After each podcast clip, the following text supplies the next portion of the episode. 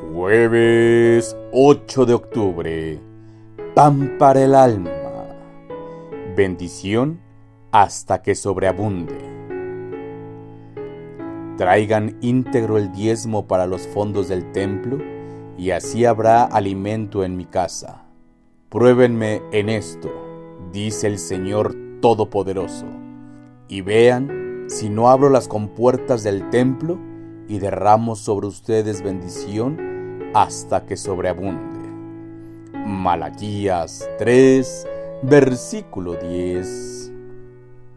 Además de todas las faltas que cometía el pueblo en tiempos de este profeta, había otras.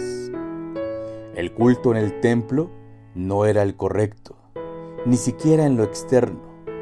Era tan defectuoso como los animales que se ofrecían en sacrificio. Incluso incumplían con los diezmos que debían entregar a Dios. Ellos querían justificarse aludiendo que las cosechas habían sido malas, por eso no podían diezmar, pues si lo hacían, ellos se quedarían sin alimento. Dios invierte la situación. Ellos habían faltado al pacto, el cual incluía la fidelidad en el diezmo. Su falta de fidelidad al pacto ocasionó que sus cosechas fueran pobres y por eso se habían visto en escasez. Pero también les da la solución y una promesa. Incluso los reta a que cumplan con su parte del pacto, que den los diezmos íntegros y entonces será derramada bendición y prosperidad en el pueblo. Ahora solo depende de ellos creer en esta promesa. En este tiempo, no hay país que no pase dificultades y crisis económicas. Tampoco hay país que no fomente el consumismo, el materialismo y la prosperidad económica como los máximos ideales. Esas cosas en ocasiones nos hacen priorizar el dinero y depositar nuestra confianza en él, incluso por encima de Dios. Igual que el pueblo de Israel, olvidamos nuestro deber con Dios, los cuales aceptamos voluntariamente cuando bajamos a las aguas del bautismo.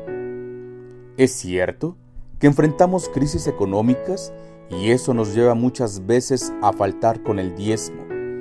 Pero cuando eso pasa, Dios nos dice lo mismo que los israelitas. Traigan íntegro el diezmo y añade una promesa, derramaré sobre ustedes bendición. Ahora, como en aquel tiempo dependían de los israelitas, solo depende de nosotros creer esta promesa. Reflexionemos. ¿Podemos comprender al pueblo de Israel que no diezmaba por su necesidad económica?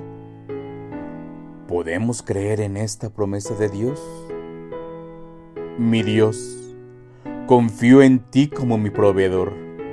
Confío en que tú eres mi pastor y nada me faltará. En el nombre de Cristo Jesús. Amén. Pasa a vosotros.